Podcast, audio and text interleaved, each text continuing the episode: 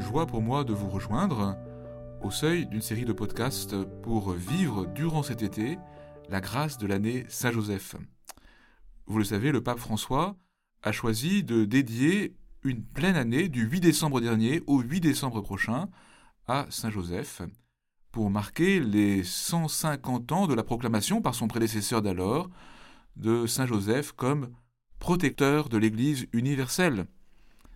Saint Joseph a protégé Jésus durant sa vie terrestre. Il protège le corps du Christ à travers l'histoire jusqu'au jour du retour de Jésus dans sa gloire.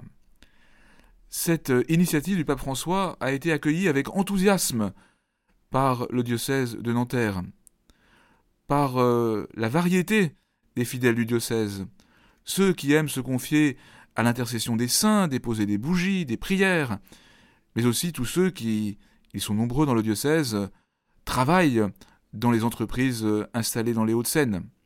Saint Joseph est une figure magnifique de père de famille, de croyant, d'homme qui fait face aux difficultés de la vie avec espérance.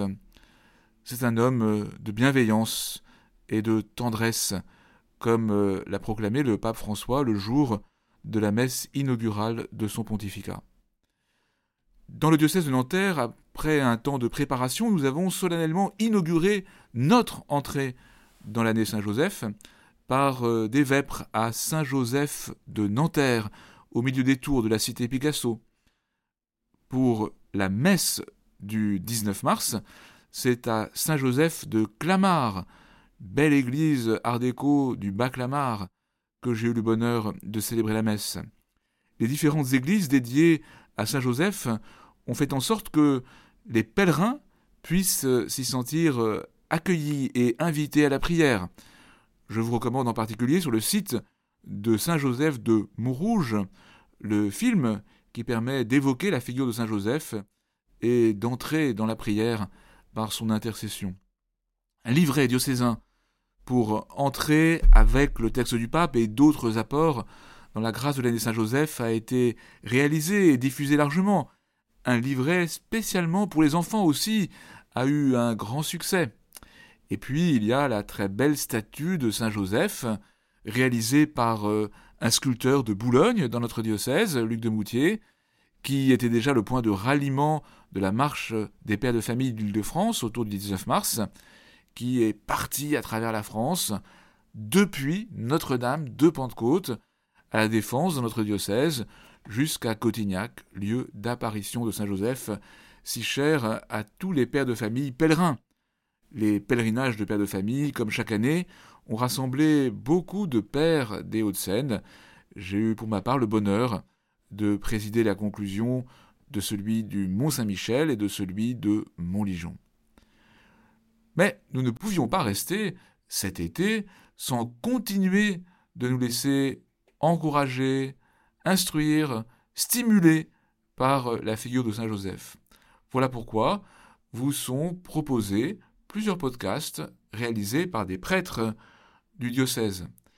Ils évoquent la variété des visages que Saint Joseph peut revêtir pour chacun d'entre nous dans sa marche avec le Seigneur sur son chemin de recherche spirituelle, de foi, d'espérance et d'amour.